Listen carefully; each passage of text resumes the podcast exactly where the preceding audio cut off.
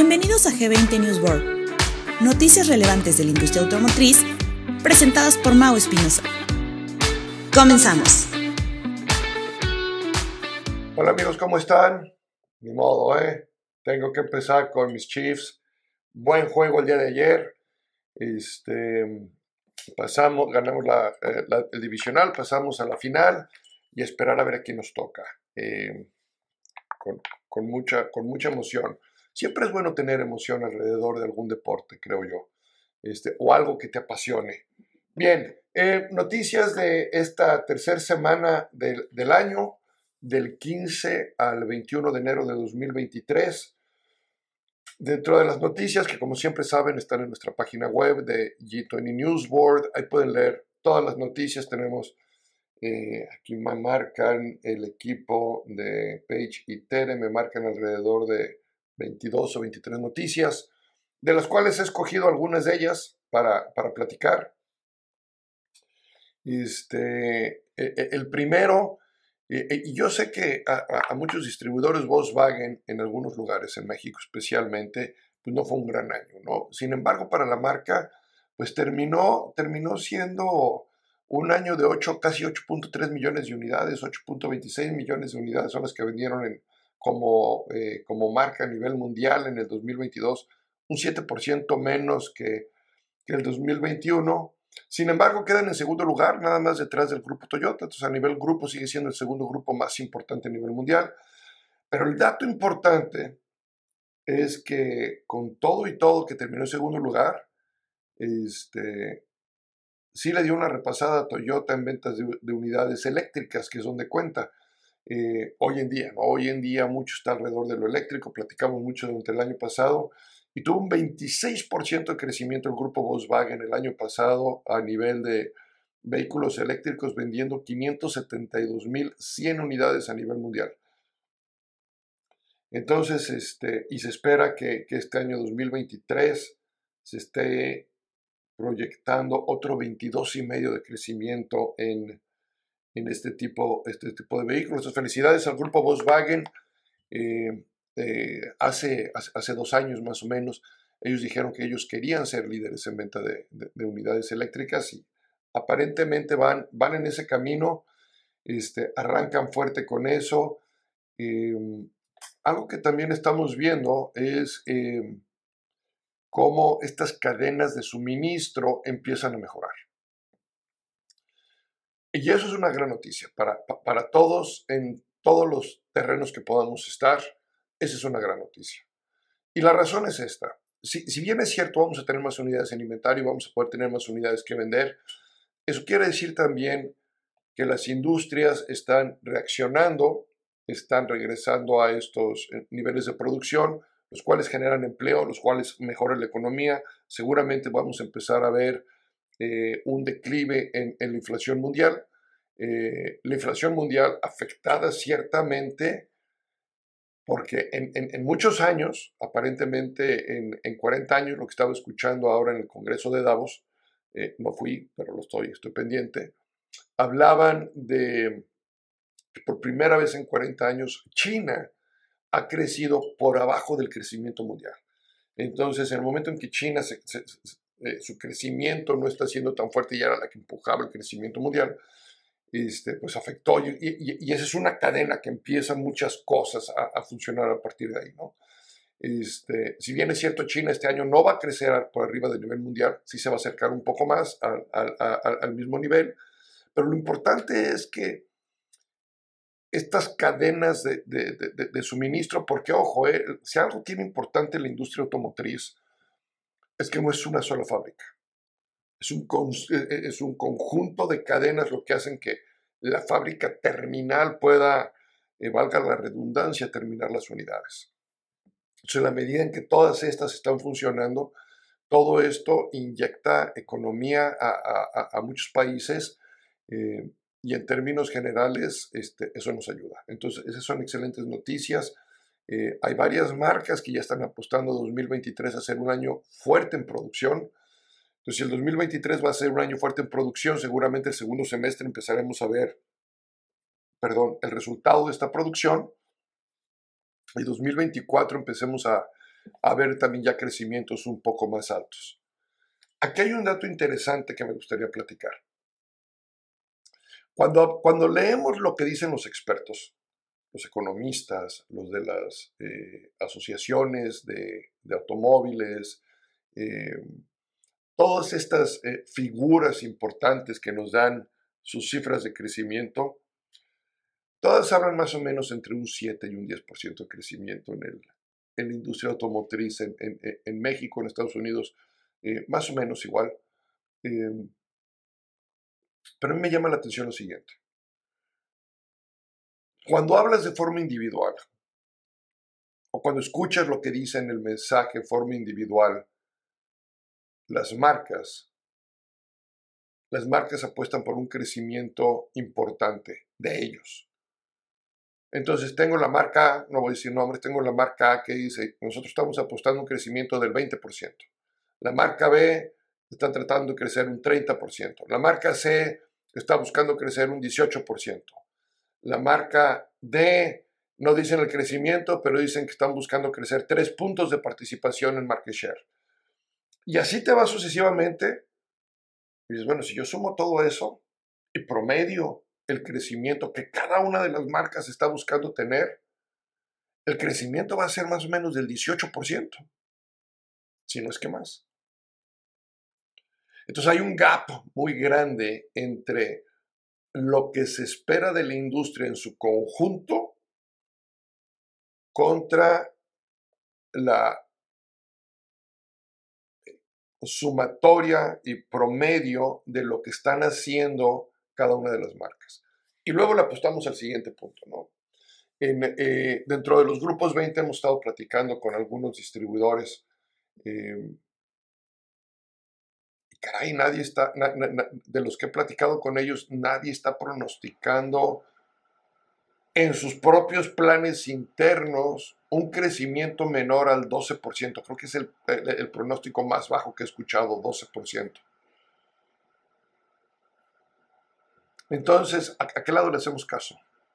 Le hacemos caso al 7, al 10% que nos hablan estos economistas, que creo que consideran nada más una parte, le hacemos caso a las plantas que están de forma individual, que si hacemos ese análisis andan por ahí del 18% en conjunto. Escuchamos a los dealers, que los dealers en su conjunto andan más cercanos a lo que dicen las plantas, por cierto. Yo creo que si promedio todo lo que ellos me han dicho, andarán por ahí, a lo mejor un poquito abajo, andarán por ahí del 16,5% de crecimiento, 15 a lo mejor. Yo creo que va a ser un gran año, ¿eh? yo creo que va a ser un gran año, va a ser un año con desafíos distintos, va a ser un año con el cual vamos a tener que trabajar en varias cosas. Eh, si bien es cierto, va a haber más unidades, yo creo, eso sí estoy casi, casi, casi que se los firmo y se los garantizo que va a haber más unidades en el mercado, lo cual es bueno para los clientes porque cada vez, entre más tengamos disponibilidad es bueno. Y estoy hablando ahorita de autos, sector de autos no necesariamente el sector de tractocamiones. Ese es otro boleto, esa es otra historia que vamos a platicar ahorita en un momento. Pero el sector de autos eh, va a volver a haber disponibilidad. Y, aquí nos llegan dos ideas grandes esta, esta disponibilidad. La primera es que durante los dos últimos años y medio en ventas hemos estado acostumbrados o nos acostumbró la, industria, nos acostumbró a un trabajo distinto, nos acostumbró a un trabajo de atención al cliente, a un trabajo de, si bien es cierto, un tipo de negociación, pero un tipo de negociación en la cual tenemos muchas ventajas, ¿no? Eh, la ventaja número uno de, tener muchos clientes, o sea, mucha, eh, mucha demanda y poca oferta, lo cual nos pone en una situación donde pues, vehículo que nos llegaba, vehículo que prácticamente estaba vendido o que estaba por venderse. Y eso eh, hace que toda esta parte de, nuestro negocio de prospección, de venta, de identificación de oportunidades, em, todo lo que lleva el concepto, la cadena de vender una unidad, pues prácticamente no se llevara a cabo o, no fuera tan rutinaria porque la experiencia que estábamos vendiendo en este momento era una experiencia más de paciencia, ¿no? Era una experiencia más de, estamos ayudando, vamos a, a asegurarnos que las pocas unidades que nos llegan, porque tampoco era problema de nosotros como dealers, de las pocas unidades que nos llegan, ver cómo las acomodamos entre todos los clientes que están buscando una unidad. Y entonces se hizo un trabajo distinto, un trabajo bien hecho por, por la gran mayoría, un trabajo bien hecho en el cual pues, había que lidiar con todas estas requisitos y necesidades de nuestros clientes de querer tener un, vehículo nuevo. Eh, pero hacia adelante vamos a empezar a tener, ahora yo creo el problema opuesto, o sea, vamos a tener unidades en el inventario, vamos a tener que tener a nuestra fuerza de venta lista para estar vendiendo, vamos a tener que asegurarnos que, que toda la prospección regresa, que nuestros esfuerzos de marketing están bien alineados a los productos que nos están llegando, no necesariamente a la marca o a todos los productos, sino específicos a los productos que nos están llegando. Va a estar, debe estar bien alineada a, a todos los niveles de, de, generación de nuevos clientes otra vez. Eh, y esa es una parte. La, otra parte que creo que es muy importante mencionar, que es importante mencionar, es la de posventa. Eh, en posventa, una de las cosas que nos hemos dado cuenta, y salió un estudio recientemente, es que evidentemente al haber vendido menos unidades, pues vamos a tener menos vehículos disponibles para, para regresar a nuestro taller mecánico. ¿no? Ese, es, ese es un punto clave. O sea, nuestro taller mecánico regresa lo que se ha puesto en el mercado. Y ahí tenemos dos opciones. ¿Qué tanto estamos buscando la retención del cliente, la lealtad del cliente? Las marcas hablan mucho de retención, a mí me gusta más la palabra lealtad. Porque lealtad es un trabajo continuo que hace que el cliente no dude en regresar contigo. Retención es más ver cómo podemos realmente amarrarlo. Semántica, eh, seguramente, pero bueno. Entonces, ¿cómo buscar esa lealtad del cliente? Fíjense bien, sale un, eh, sale un artículo eh, en el cual se entrevistaron a una cantidad importante de clientes y el 60% de ellos dijo que nunca le sugirieron alguna reparación adicional. Y esto, eh, este punto, cuando lo lees tú así y haces un poquito de... Un poquito realmente de, análisis personal de tu negocio, donde realmente quieres saber si está, cómo están las cosas, te das cuenta que hay algo bien, bien importante. Y yo creo que aquí entra un poquito el, el enfoque de nuestra gente. No es que lo estén haciendo mal, yo creo que es el enfoque lo que de repente nos pierde. Porque en ese enfoque, lo que sucede de repente es que el enfoque es tanta satisfacción del cliente, que entendemos que si le vendemos algo adicional al cliente, que si le ofrecemos algo adicional al cliente, el cliente pudiera tomarlo, eh, pudiera tomarlo mal. Y entonces estoy más preocupado por el cuestionario de satisfacción que me van a hacer, que si creo que si le vendo algo más, eso va a afectar el precio, y como va a afectar el precio, y luego en la mente creemos que eso es lo más importante, hace que prefiramos no ofrecerlo. De, esa forma puedo mantener a mi cliente más contento. Como que la satisfacción y el precio lo tienen muy, muy amarradito de la mano. Y no necesariamente es cierto. Yo creo que aquí entra un tema importante en postventa que lo hemos platicado mucho en los grupos 20, pero es el tema de, de, training, de capacitación a nuestros asesores de venta. Si bien es cierto, les pedimos que vendan, si bien es cierto, les pedimos que negocien con el cliente, hay algo que de repente no tomamos en consideración muy fuerte. ¿eh? Y yo creo que ese algo que no tomamos en consideración muy fuerte es hasta dónde hemos capacitado a nuestros asesores de venta en técnicas de venta. Perdón, asesores de servicio en técnicas de venta. Hasta dónde realmente les enseñamos modelos de negociación para un cliente que de inicio viene a nuestro negocio a no querer gastar más. Y sin embargo, y sin embargo, hay veces que requiere gastar más porque eso le genera seguridad en su vehículo, eso le genera mayor valor de reventa en su vehículo, un vehículo en buen estado, un vehículo con el mantenimiento correcto. Eh, eso le puede ahorrar en el futuro también, eh, que la descompostura pueda costar algo más, más serio. Eh, y sin embargo, y sin embargo, pareciera que la narrativa interna de nuestro negocio, la narrativa interna de, de nuestro departamento de postventa, no, no va por ahí. Este, una vez más, 60 por, fíjese bien, 60%, eh, y está muy parejo, eh, cuando se habla de vehículos de volumen, fue el 62% de los clientes dijeron que no les hicieron eh, una recomendación adicional. En, el, ah, en los vehículos de lujo, el 60%. Y venía seguida de dos preguntas más que, creo que son interesantes. La siguiente es, si le hubieran ofrecido algo más, ¿hubiera considerado más del 30% contestaron que sí. Quiere decir que pues, son tres oportunidades de cada 10 que haces una, una propuesta que pudieras tener una posibilidad de venta adicional. Entonces, eso es muy, muy interesante. Luego los porcentajes, los porcentajes que siguen ya son bajos, ¿no?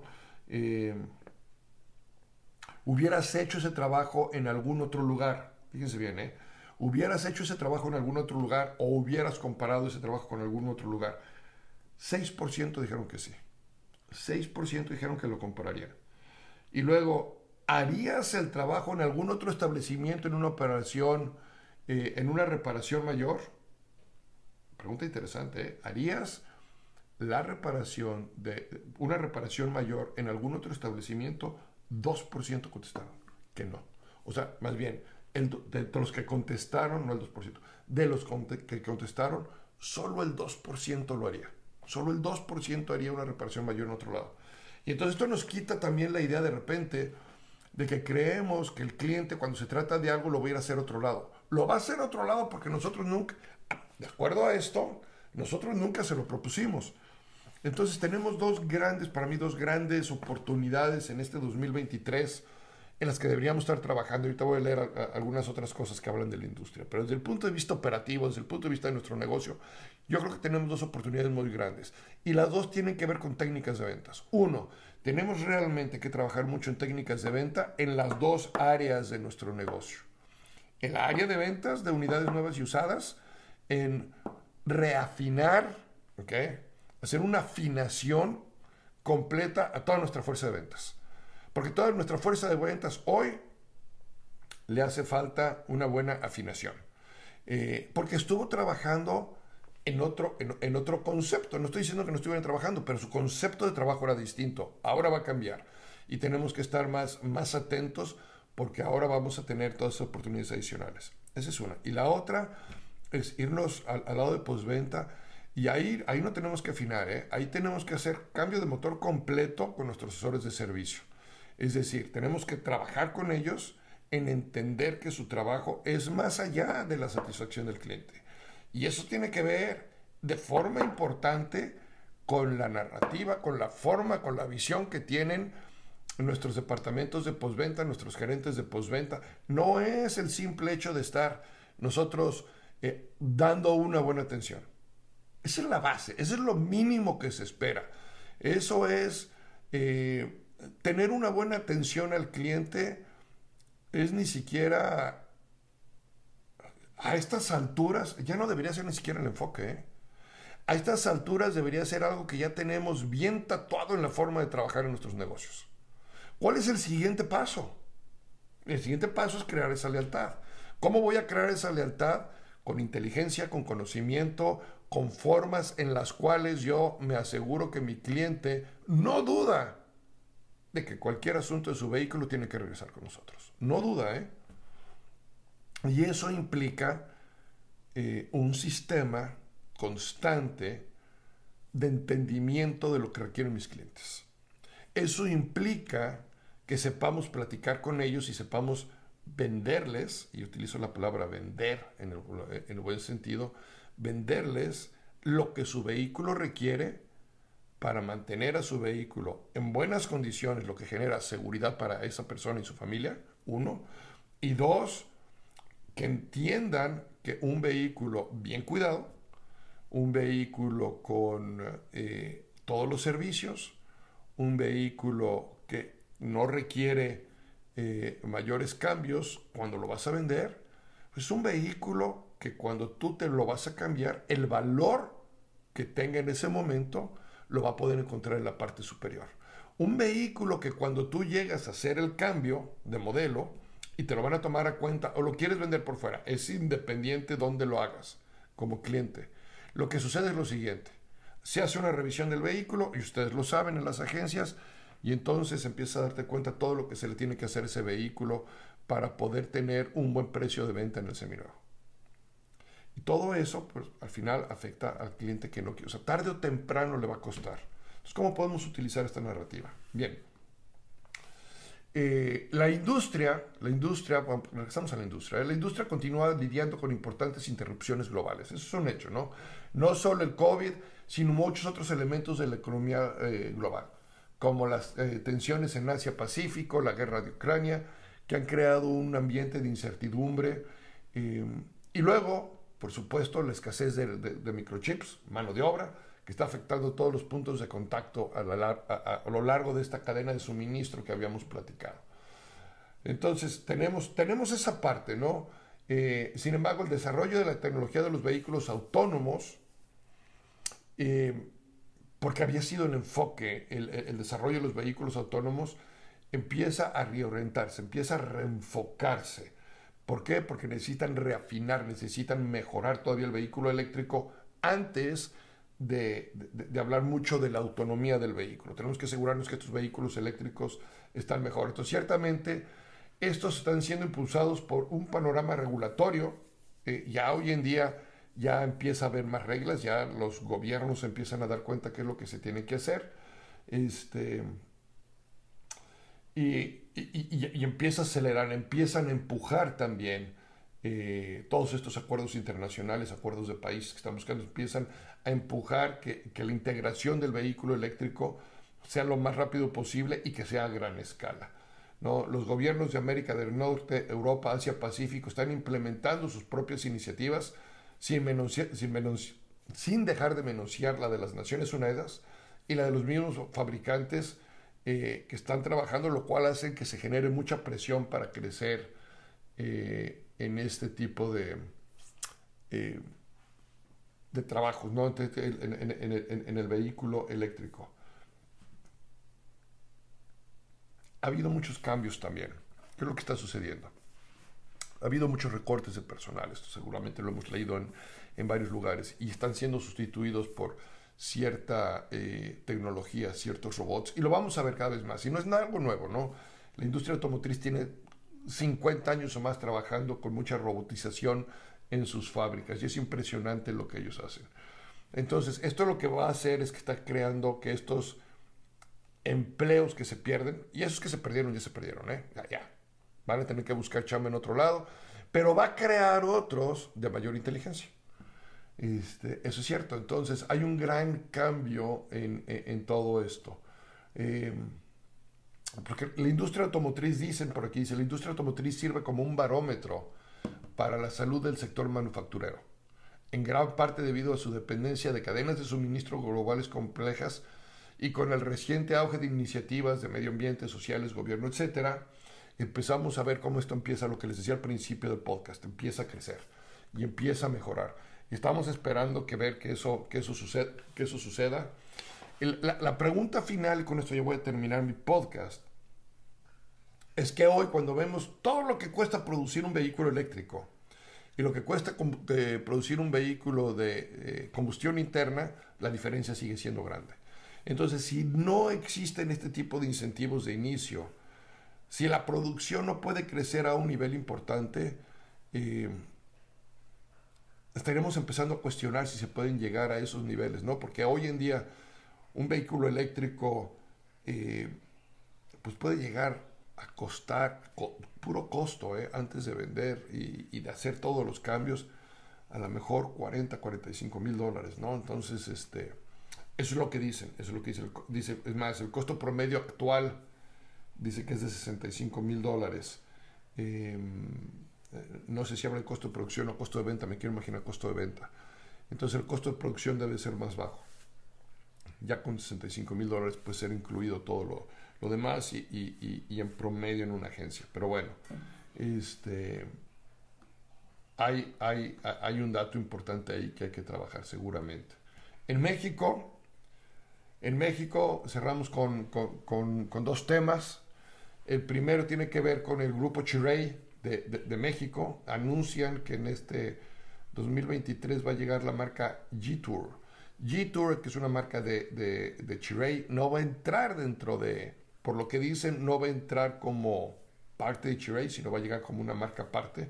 Entonces ahí viene otra marca china, eh, muy amarrada a, la política de Chiray. Y por otro lado, en el, um, en el sector de vehículos de lujo, pues encontramos que BMW es el líder del segmento premium en Latinoamérica. Eh, entregó 37 mil, a ver, dice, el, grupo BM son las mayores actuaciones. El grupo de la región demostró una efectiva estrategia para colocar un total de 44.463 unidades, este, de las cuales BMW fueron 37.726, Mini 6.737, con lo cual mantiene una participación en mercado en Latinoamérica del 35% y del 6.3% para Mini. Eh, entonces, pues ahí está, ¿no? BMW, eh, la marca premium líder en Latinoamérica. Eh, en México viene, por lo menos ya se anunció esta nueva marca, que es la G-Tour. Los autos más vendidos del 2022, entre los que más se vendieron, los que menos se vendieron. los que más se vendieron, podemos empezar con... Son, y son vehículos más o menos de 300 mil pesos mexicanos los que se venden, ¿no? En el rango de los 300, a lo mejor de 300 y 400 y ese es el promedio de lo que se vende en México como más vendidos. Y empiezo con Vento, que cae de 29 mil unidades que vendieron en 2021 a 14 mil. Ahí fue donde le pegó fuerte en los distribuidores Volkswagen. Kia, eh, Kia tanto el hatchback, eh, eh, el Río hatchback como el Río sedán, los dos este, crecieron. El hatchback 14.525, el sedán 36.400 unidades el Suzuki Swift también estuvo en el rango de las 14.700 unidades, casi llegaba a las 15. Nissan Sentra, 21.000 unidades, abajito del, año anterior, 22.460 el año pasado. MG5, ese sí, bueno, pues marca nueva también, creció de 7.200 a 23.148. Vamos a ver este año 2023 dónde se ubica MG. Eh, Chevrolet Onix también tuvo un gran crecimiento de 12.000 unidades a 26.280 unidades. Nissan March, eh, en el caso de Nissan casi todos sus eh, modelos cayeron, 3428, 3428, no 28, a 28, 28.900, casi 29.000. Chevrolet Aveo cayó de 37.000, cayó 7.000 unidades, de 37.000 a 30.000. Eh, y finalmente el Nissan Versa, que fue yo creo que de los más afectados, que vendió 48 mil unidades, es el, vehículo que más se vendió, 48 mil unidades, pero muy por abajo de las 69 mil 775 unidades que había vendido en el 2021. Pues ahí están, esas son las unidades que más se vendieron en el 2022. Eh, y, ah, caray, no puedo dejar de decirles esta. Hablábamos de cómo las marcas estaban eh, pensando eh, producir más y aquí justamente Toyota está hablando de producir 10.6 millones de unidades para el próximo año. Nada más para tener una idea, en el 2019 produjeron 9 unidades, pero 9 millones de unidades. entonces, bueno, pues ahí está. Hablábamos de crecimiento, si Toyota, Toyota ahí lo tienen. Y esas son las noticias de esta tercera semana. Muchas gracias. Los veo la próxima semana. Espero que la próxima semana estemos hablando de la victoria de mis Chiefs yendo al Super Bowl. Eh, gracias. Hasta la próxima. No te pierdas el próximo episodio de G20 News World. Todos los lunes.